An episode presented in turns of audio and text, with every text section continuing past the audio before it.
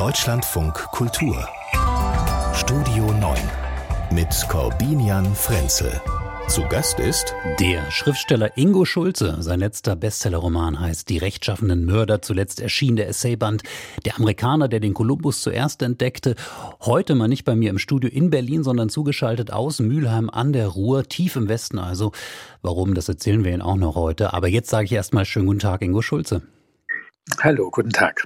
Wir schauen auf die Themen des Tages wie immer und ähm, apropos schauen, Ingo Schulze, ich frage mal vorsichtshalber, im Himmel, an der Ruhr, über der Ruhr, da fliegt jetzt nicht zufällig ein Ballon, oder? Nee, aber es äh, ganz untypischerweise hält sich gerade ein bisschen auf. Okay, gut, immerhin. Also über dem Rheinland äh, meinen ja auch äh, manche einen gesehen zu haben, einen Ballon. Deswegen frage ich das. Äh, der, den es wirklich gab, ähm, der chinesische Ballon über den USA, der ist seit gestern runter, abgeschossen. Ähm, ein paar Fragen liegen noch in der Luft und die nehmen wir uns gleich mal vor, hier heute im Deutschlandfunk Kultur. Schön, dass Sie dabei sind. Die Taz, die kriegt heute mal wieder den Preis für den besten Titel. China testet politische Wetterlage. Dazu das Foto vom blauen Himmel über dem Atlantik und die zerfetzten Reste vom Ballon. US-Kampfjets hatten diesen Ballon vom Himmel geschossen gestern. Diesen, und das ist ja der Vorwurf der US-Amerikaner, diesen Ballon, der ein chinesischer Spionageballon gewesen sein soll. Der Schriftsteller Ingo Schulz ist mein Gast heute und ich sage es gleich mal dazu, weil er tendenziell auch mehr Fragen hat zu dem Thema als möglicherweise Antworten. Wir besprechen das gleich zu dritt auch mit unserem äh, Deutschlandfunk Sicherheitsexperten Markus Pindo. Aber erstmal an Sie die Frage, Ingo Schulze.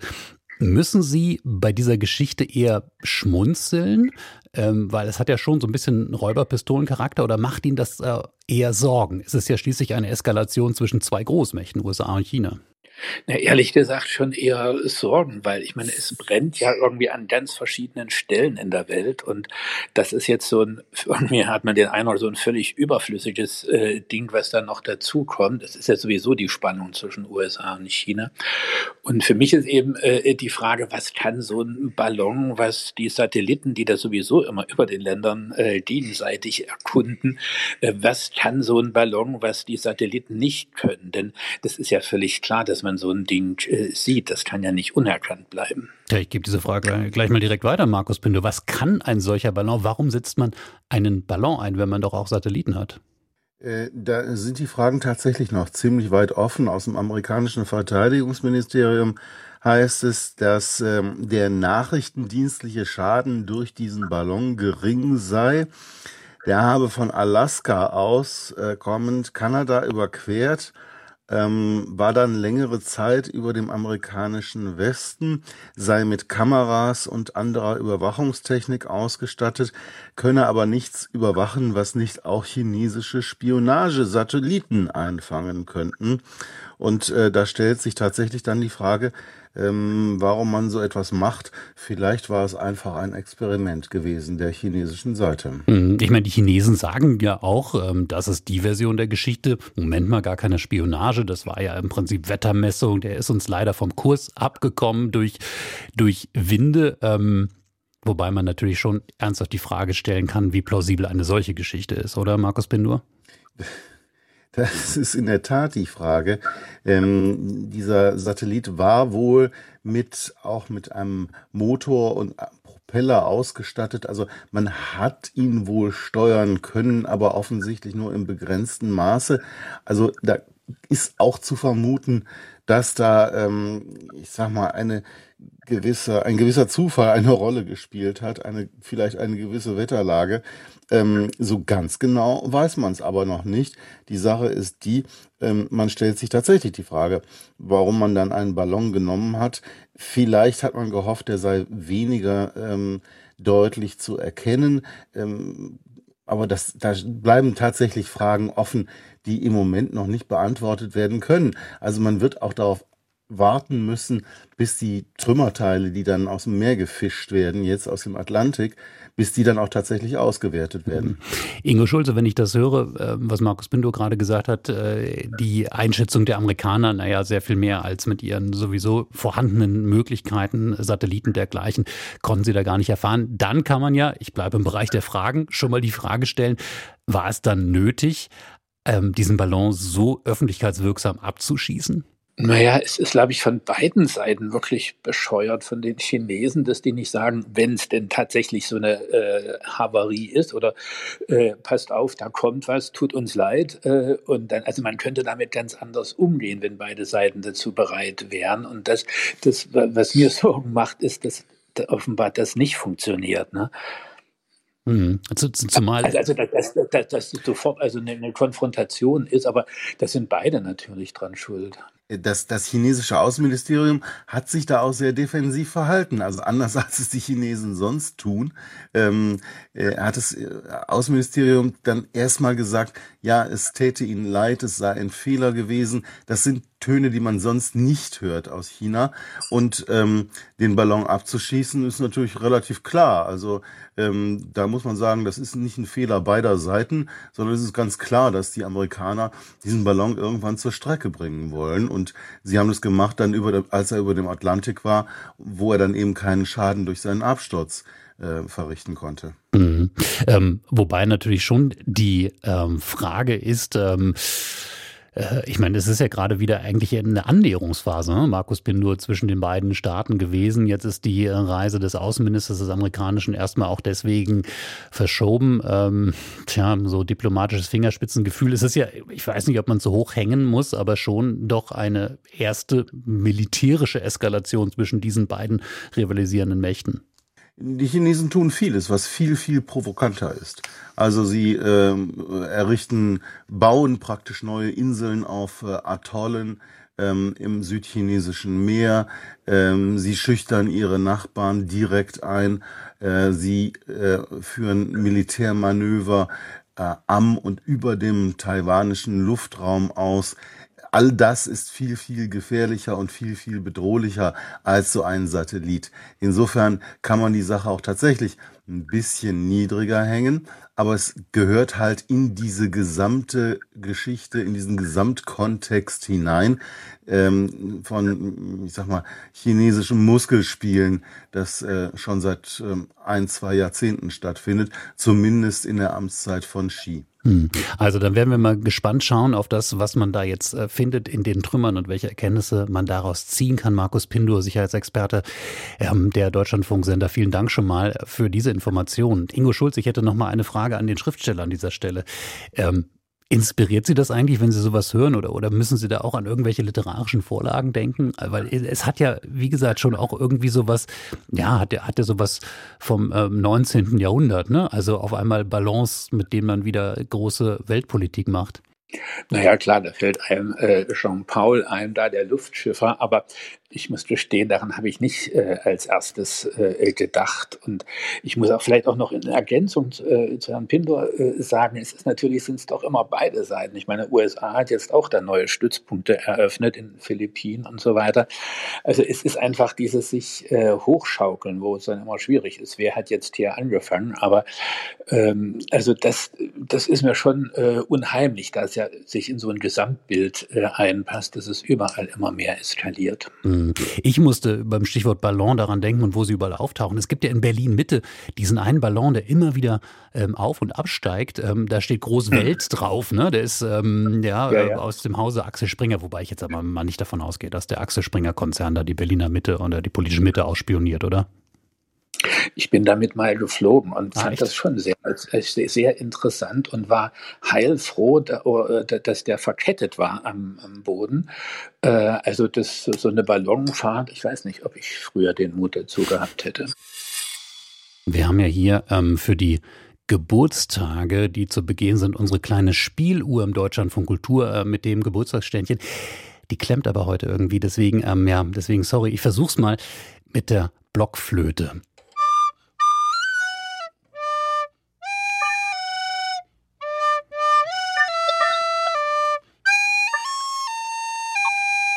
Heute. Vor zehn Jahren wurde die AfD gegründet, die Alternative für Deutschland. Äh, Ingo Schulze ist mein Gast, ähm, mit dem ich darüber sprechen will. Schriftsteller ursprünglich aus Dresden. Jemand, der nicht nur die Wende mitgeprägt hat, der, der sich auch viel mit den Umbrüchen der Wende und der Zeit danach ähm, öffentlich beschäftigt hat. Herr Schulze, die AfD, ähm, für eine Partei ist es ja recht jung, zehn Jahre. Aber in gewisser Weise ist sie ja schon wirklich eine feste Größe in unserer politischen Landschaft. Ja, das, das muss man äh, eingestehen. Also äh, die, die, die Anfänge hat man ja, jedenfalls ich habe das nicht so äh, besonders ernst genommen. Das war ja auch noch ein ganz anderer Ansatz äh, damals. Und ich habe mich jetzt auch gewundert. Ich dachte, zehn Jahre gibt es die nicht schon viel länger. Ähm, insofern erstaunt es mich, dass es erst zehn Jahre sind. Mhm.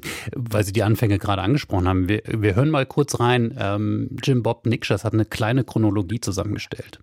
Zeitreise ins Jahr 2010. Griechenland steht kurz vor der Staatspleite. Die EU soll helfen. Bundeskanzlerin Angela Merkel stimmt einem Rettungspaket zu und behauptet, das sei alternativlos. Eine Gruppe von überwiegend männlichen Euro-Kritikern sieht das anders und gründet drei Jahre später die Alternative für Deutschland. Tausende schließen sich ihnen an. Viele sind mit der Politik der etablierten Parteien unzufrieden. So schafft es die AfD innerhalb kürzester Zeit in alle Landesparlamente und 2017 auch in den Bundestag. Doch die Partei verändert sich. Spätestens seit der Flüchtlingskrise 2015 tritt die AfD als rechtspopulistische Partei auf, vor allem im Osten. An der Spitze des inzwischen aufgelösten völkischen Flügels der Thüringer Landesvorsitzende Björn Höcke. Dessen Einfluss in der Partei ist weiter groß, sagt der Verfassungsschutz. Die AfD wird inzwischen als rechtsextremer Verdachtsfall beobachtet.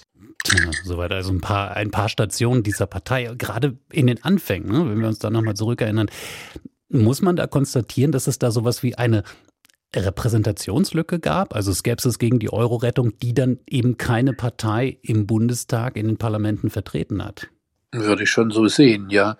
Also die AfD ist natürlich auch ein Symptom. Und jetzt einfach zu sagen, äh, wir wünschen uns die weg und dann ist wieder alles gut, das ist ja auch Blödsinn. Andererseits ist sie natürlich auch wieder ein, ein Verstärker bestimmter Meinungen. Also das ist, ist zwiespältig, aber man muss es selbstredend sehr, sehr ernst nehmen. Und es ist ja nun auch gerade, äh, weil ja dann immer das so ein bisschen auch auf Ostdeutschland äh, abgeschoben wird, als äh, lege das so ein bisschen an Ostdeutschland, ist diese erfolgreich sind. Aber da wäre ich sehr skeptisch, diese Erklärung da zu nehmen, denn das, das hat verschiedene Gründe, warum das im Osten mhm. erfolgreicher ist als im Westen. Ich meine, man hat natürlich verschiedene Größendimensionen. Ne? Wir haben im Westen ähm, je nach Region irgendwie Werte so zwischen 5 bis 10 bis 11, 12 Prozent. Aber wir kennen ja auch immer wie die, die Wahlergebnisse und auch die Umfragezahlen. Wenn wir jetzt auf Thüringen schauen, da könnte die AfD stärkste Partei werden mit äh, über 25 Prozent. In Sachsen ist es nicht anders. Also es sind schon unterschiedliche Dimensionen da.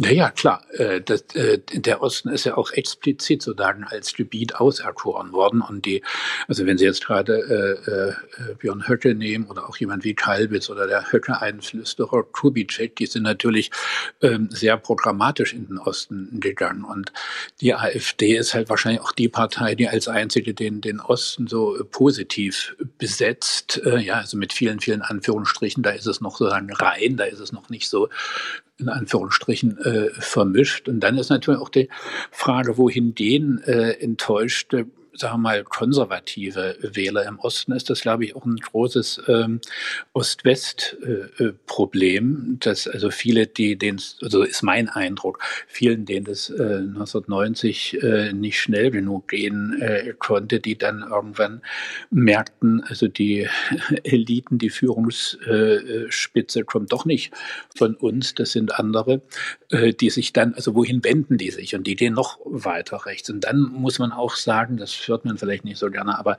es, äh, es ist leider auch immer noch so ein, ein Protestpotenzial, also weil vieles, also AfD oder Pegida und diese Dinge, das wurde halt gehört, diese anderen, diese sozialen Proteste, die eher von links kamen, die wurden entweder ignoriert oder marginalisiert oder man hat sich lächerlich drüber gemacht. Also es gab ja schon vorher wirklich äh, große Montagsdemos, die äh, kaum wahrgenommen wurden und die sich natürlich auf Soziales, Ökonomisches richteten. Hm. Das finde ich jetzt eine ganz spannende Frage, ne? inwieweit das eben dann auch ein, ein politisches Versagen anderer Kräfte ist, also gerade eben auch ähm, linker Kräfte, ähm, die vielleicht diese Unzufriedenheit, oh, die Enttäuschung, die es gab, ähm, die es gibt, ähm, da nicht geschafft haben, eine Politik draus zu machen. Also es gab ja immer mal wieder auch so Gedankenspiele in Richtung eines linken Populismus. Gut, wir haben natürlich eine, eine Galionsfigur in dem Bereich, ähm, Sarah Wagenknecht, aber man sieht irgendwie, so richtig funktioniert es nicht. Ja, ne, das, das liegt an, einerseits sozusagen an den, den Linken oder Wagenknecht äh, selbst, andererseits natürlich auch an dem Umfeld. Also, ähm, äh, das, also das ist ja bis heute, und das halte ich für verhängnisvoll, diese, dieses Verbot der Zusammenarbeit von CDU und, und Linken, was gerade im Osten äh, völlig äh, lächerlich ist. Ich meine, CDU und äh, FDP, das sind, äh, also sind aus früheren Blockparteien hervorgegangen, also die dürften auch ein bisschen mehr Selbstkritik haben. Und äh, ich denke, dass die äh, AfD oder überhaupt, äh, sagen wir mal, äh, sehr konservative bis äh, rechtsaußen äh, eigentlich in dem Sinne keine Gefahr sind, nur wenn sie eben Bündnispartner finden. Und das war für mich der große Sündenfall vor drei Jahren da im Thüringer Landtag, als äh, Kemmerich gewählt äh, wurde mit äh, eben den Stimmen AfD, FDP und, und, und, CDU. Und das, das, war, das war für mich schon so ein Dammbruch. Und da war ich schon froh, auch dass, dass äh, Merkel damals dagegen gesprochen hat. Aber das, äh, sich da, dagegen zu wettern, ist völlig sinnlos, wenn man sagt, ihr dürft aber nicht mit den Linken zusammengehen. Hm, zumal, wenn es dann eben ganz konkret in Thüringen keine politischen Mehrheiten geben kann, mit denen man hantieren ja, kann. Ne? Ähm, ich frage mich ja manchmal, ob diese Radikalisierung der AfD, die, die man ja einfach konstatieren muss, die die Verfassungsschützer ähm, konstatieren, ob die zu verhindern gewesen wäre. Ähm, Alexander Gauland, jemand, von dem man lange nichts gehört hat, der hat sich jetzt zum zehnten Jahrestag, dem Gründungstag der AfD nochmal geäußert in einem Interview, ähm, hat dann nochmal diese Perspektive aufgemacht, diese machtpolitische Perspektive. Ähm, Koalition mit der CDU müssten eines Tages eben auch möglich sein. Ähm, heute ganz schwer vorstellbar, ähm, aber ich finde das sehr interessant. Alexander Gauland hat ja diese AfD auch ganz stark ähm, ein bisschen ähm, so geführt und mit aufgebaut, wie er damals als ähm, jüngerer CDU-Politiker die, die Entstehung der Grünen äh, beobachtet hat, ja, als eine Partei, die aus einer gewissen Radikalität kam, die sich dann aber in so den politischen ja, Mainstream hinein bewegt hat. Ähm, ich muss, muss gestehen, ich hatte diesen Gedanken früher häufiger, ob das gelingen könnte mit der AfD, aber ich habe den eigentlich jetzt fast schon aufgegeben. Aber angesichts eben dieser großen Wählergruppen, die gerade im, im Osten Deutschlands dahinter stehen, frage ich mich nach wie vor, ähm, wie man damit vernünftig umgeht. 25 bis vielleicht sogar 30 Prozent der Menschen, die kann man ja nicht einfach rechts liegen lassen. Ja. Naja, ich, ich denke, das ist ähm, praktisch mit einer Machtbeteiligung, das fände ich, also da wäre ich, äh, ähm, ich gehöre nun keiner Partei an, aber da wäre ich sehr, sehr dagegen, was nicht heißt, dass man in bestimmten Punkten irgendwie immer sofort alles, was äh, AfD sagt, äh, gar nicht, äh, also sagen wir auch inhaltlich nicht diskutiert. Man, man muss das schon äh, ernst nehmen, aber äh, mein, mein Problem ist eigentlich die, die Richtung, die dahinter steht. Also dieses doch letztlich so, so, so ein völkisches denken und auch dieses, ja, dass man äh, Deutschland sehr isoliert sieht, äh, als, als würden wir uns auf dem Globus, wäre Deutschland ein Globus und, und äh, würde nicht mit anderen zusammenhängen. Also auch das, was äh, Deutschland in die Welt äh, schickt, kommt eben auf andere Art und Weise auch wieder zurück. Also äh, die, die Lösungsvorschläge, die von der AfD kommen, jetzt gerade eben auf nationaler, internationaler Ebene, sind äh, meines äh, Erachtens untauglich, ja, für, für die Gegenwart und erst recht für die, äh, für die Zukunft. Wie das im Lokalen ist oder auf äh, Landesebene, ähm, das hm, kann ich jetzt schwer äh, so, so beurteilen, aber ich äh, würde nie einer, einer sozusagen einer Machtbeteiligung dazu stimmen. Wir schauen auf diesen Tag mit dem Schriftsteller Ingo Schulze und die bedrückendste Nachricht dieses Tages, die kommt aus dem Osten der Türkei, aus dem Norden Syriens. Das große Erdbeben, ähm, wahrscheinlich ähm, mehr als 1500 Tote. Diese Meldung hat uns gerade erreicht, wie auch vor ähm, wenigen Minuten die Nachricht, dass es auch noch Nachbeben gibt, offenbar in der Region. Ähm, Ingo Schulze, das ist ja eine, eine Gegend, eine Weltgegend, die hat eigentlich schon genug menschengemachte Krisen und Katastrophen und jetzt auch noch die Katastrophe der Natur. Ja, ich bin auch etwas sprachlos, was man dazu sagen soll. Es ist äh, wirklich, ähm, also wenn eine Region geplagt ist, dann, dann diese und äh, das jetzt noch, noch obendrauf. Man kann vielleicht nur hoffen, dass, äh, dass, dass es durch diese, es ist jetzt aberwitzig, das zu sagen, aber dass durch diese Katastrophe einfach nochmal das Augenmerk noch mehr dahin gelenkt äh, wird und ähm, dass da ja, das ist ja so eine längst nicht gelöste Krise und ähm, ja, da, dass, man, dass man da Hilfe hinschickt, aber eben nicht nur in den nächsten Wochen, sondern äh, sich insgesamt versucht, international darum zu kümmern.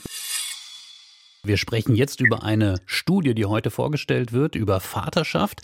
Wie nehmen Väter sich selbst und ihre Familie wahr? Welche Vorstellungen haben sie von ihrer Vaterschaft und vom Familienleben? Ähm, Ingo Schulze, wir sind ja beide Experten äh, und Betroffene gleichermaßen. Ähm, so viel Gemeinsamkeit darf ich verraten. Wir sind beide Väter zweier Töchter. Ähm, und ich habe mich ja schon gefreut über den Titel der Studie. You don't need to be superheroes. Also du brauchst kein Superheld zu sein. Ähm, wollten Sie das jemals sein? Also ich eigentlich nicht. Nee, äh, andererseits äh, ist es natürlich schön, wenn äh, die, die Kinder einen ähm, nicht, nicht schlecht äh, finden. ja, genau. Also das finde ich auch, da würde ich zustimmen, aber ich finde die, die Pro-Reaktion, äh, das fand ich eigentlich interessant im, im Vatersein, dass man irgendwann gemerkt hat, äh, dass, dass Kinder so auf einen schauen, dass man alles kann, alles weiß. Also das hört dann irgendwann auf, ähm, keine Frage. Ähm, aber ich finde das schon ganz interessant, ähm, sozusagen so von der Selbstwahrnehmung. Das führt auch vielleicht so ein bisschen schon in diesen Bereich der Studie hinein. Ähm, wir haben heute mit Kim Breuer gesprochen, heute Morgen im Deutschlandfunk Kultur, die diese Studie mitgemacht hat, Soziologin an der TU Braunschweig, ähm, und die eine große Gemeinsamkeit festgestellt hat bei den immerhin 2200 befragten Vätern. Dann gab es noch so 55 50 qualitative Einzelinterviews dazu, aber eine äh, Gesamterkenntnis. Die teilen alle miteinander die Sorge, dass sie äh, ihren eigenen Vorstellungen nicht gerecht werden. Und viele teilen auch eine Art Vereinbarkeitsproblem. Und das bezieht sich aber bei den meisten gar nicht mehr nur auf das Berufsleben und das Familienleben, sondern die Väter verspüren irgendwie auch, dass sie äh, sich ehrenamtlich engagieren sollen, dass sie unentlohnte Care-Arbeit auch übernehmen sollten, sich auch um ihre Eltern kümmern sollten. Das vereint sie. Also das äh, sagte Kim Breuer, eine der Studienmacherinnen. Ähm, können Sie da anknüpfen bei dem, was Sie da hören? Ja, vielleicht war ich da nie so anspruchsvoll äh, genug. Also ich, äh, vielleicht habe ich es auch manchmal zu wenig reflektiert. Also ich hatte halt schon auch, äh, also bei, bei mir, liegt auch, auch eine Scheidung sozusagen in diesem Zeitraum, in dem die Kinder aufgewachsen sind. Das ist natürlich immer wirklich denkbar beschissen, muss man so sagen. Aber wenn ich von meinem heutigen Verhältnis ausgehe, und das war eigentlich nie schlecht, also ich hatte nie das Gefühl, dass ich den Faden zu den Kindern verloren hätte. Also ganz, ganz, ganz und gar nicht. Ich, ich bin selbst so aufgewachsen, dass meine Mutter, die hatte viele Nachtdienste, die war oft nicht da, äh, aber und habe dann immer andere bewundert, wo, wo die, die Mutter oder die Eltern die ganze Zeit da sind. Aber ich wusste eigentlich immer, äh, dass ähm, am liebsten ist sie mit mir zusammen. Und, und diese Gewissheit hoffe ich auch äh, an die beiden Töchter weitergegeben zu haben. Und für mich war es auch, je, je älter die wurden, umso schöner wurde es, obwohl es immer schön war, also äh, eigentlich in jeder Phase. Aber äh, je, je selbstständiger die werden, also je mehr sie einem auch so als Person gegenüber treten, ähm, umso, ja, umso leichter ist es auch, finde ich. Hm. Aber interessant, dass Sie das beschreiben, dass Sie sich da stark an Ihrer eigenen Mutter orientiert haben in dieser Erziehungsrolle, weil eine Erkenntnis äh, dieser Studie ist eben auch, dass sich viele Väter, heute aktive, ähm, aktiv geforderte Väter, stark am eigenen Vaterbild orientieren, sei es als Vorbild, sei es aber eben auch als ähm, ja, Anti-Vorbild, also wie man Dinge nicht machen will oder muss oder möchte.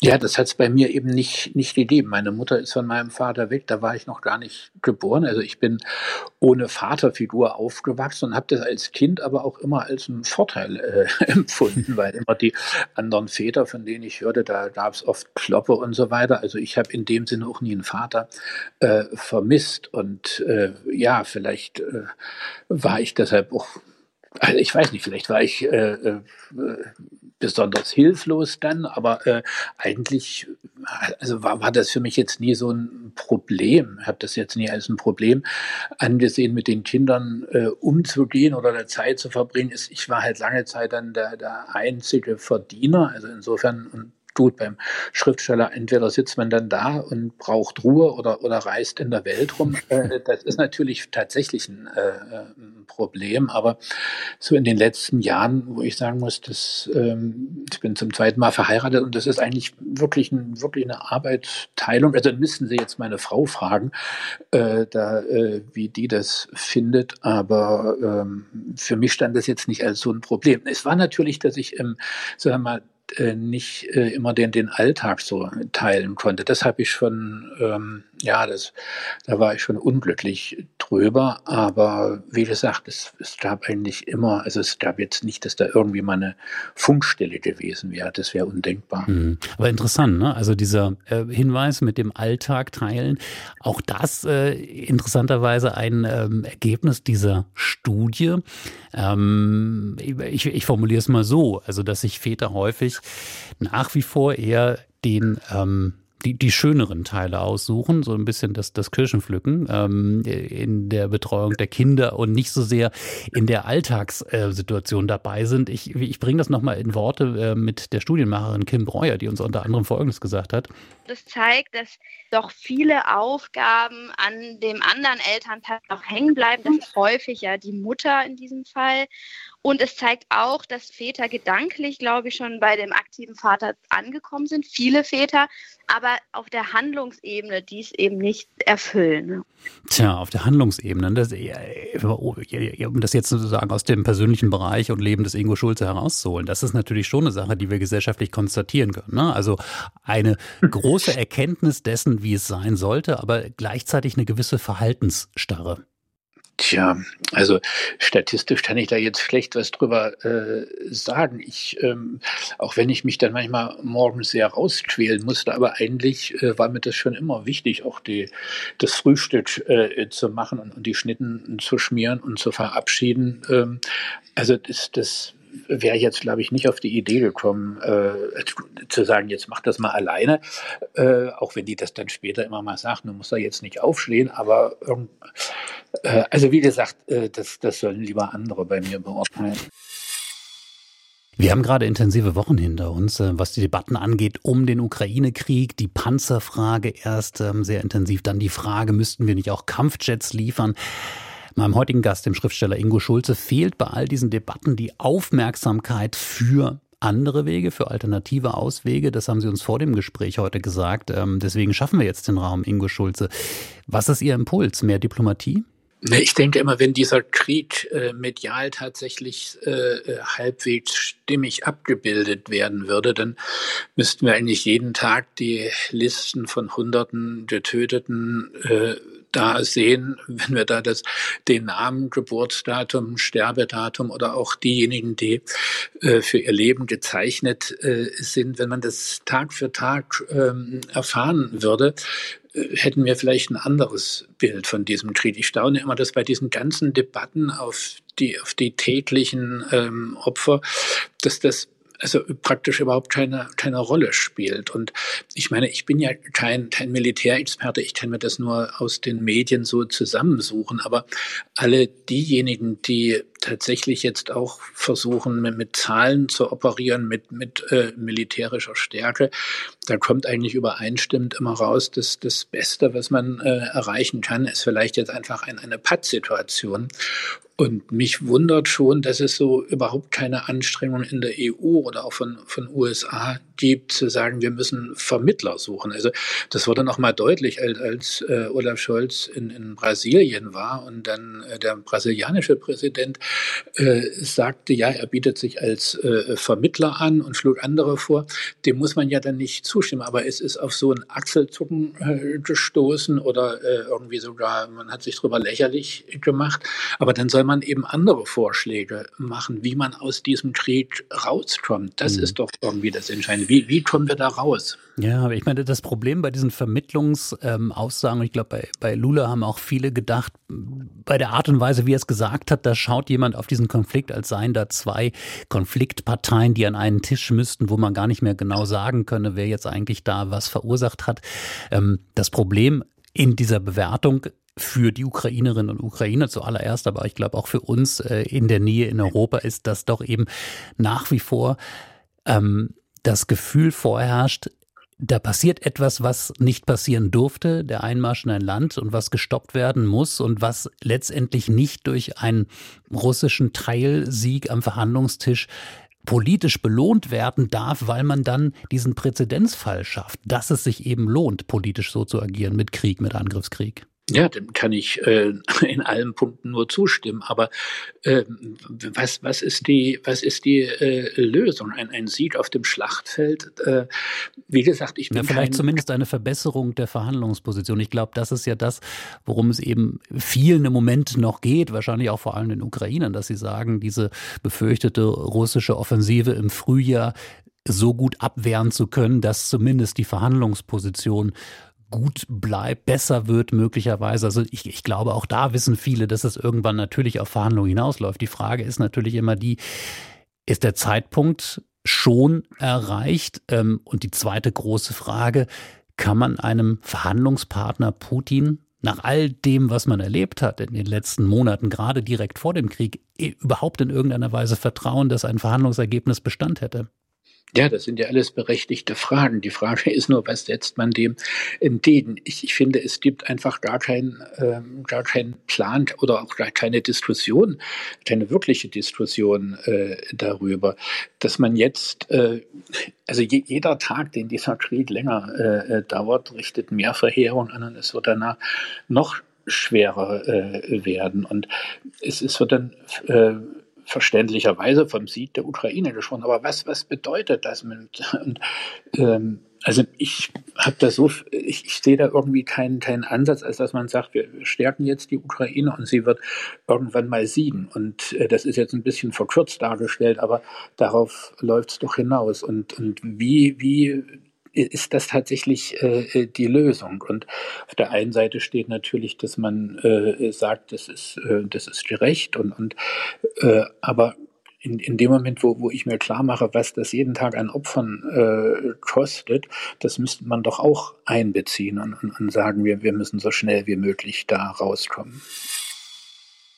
Ingo Schulze ist mein Gast heute, Schriftsteller, normalerweise zu Hause in Berlin, aber schon, Herr Schulze, wenn ich richtig informiert bin, seit Ende Oktober in äh, Mülheim an der Ruhr. Sie sind da ähm, mhm. Stadtschreiber oder nein, Sie sind Metropolschreiber Ruhr. Äh, was machen Sie da? Ja.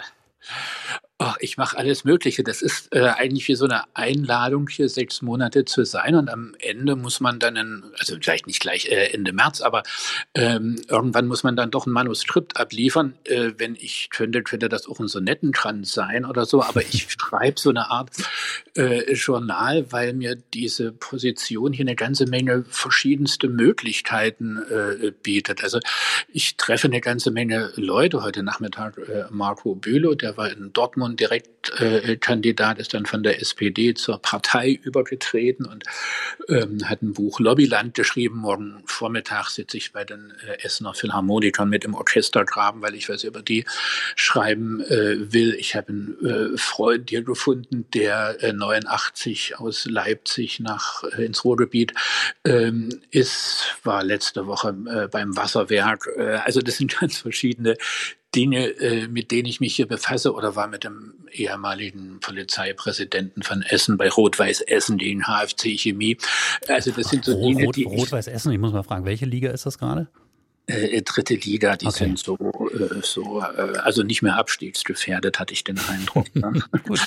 äh, ja. nee, nee, also es sind so Sachen, die, man, äh, die ich in Berlin irgendwie, ähm, ja, könnte man auch machen, dass man sich dann so als Journalist da vorstellt, aber hier ergeben die sich so und für mich ist es als, als Ostler, der eigentlich nie wirklich im Westen gelebt hat, also Berlin schon natürlich, aber äh, so tief im Westen äh, bin ich jetzt das erste Mal und ich will nicht sagen, dass man da in äh, äh, sechs Monaten da irgendwie äh, die großartige Erkenntnisse befördern kann. Aber es sind halt doch äh, ein paar Dinge vielleicht äh, anders. Also was, was ich aber dann eigentlich während des Schreibens so nach und nach vielleicht, äh, also andere Selbstverständlichkeiten, die hier so aufkommen. Klingt spannend. Ähm, Ingo Schulz, ich bin gespannt auf das, was dabei herauskommt. Ich bedanke mich aber erstmal für das, was heute rausgekommen ist hier in unserem Gespräch. Vielen Dank für Ihre Zeit im Deutschlandfunk Kultur. Ja, danke für die Einladung.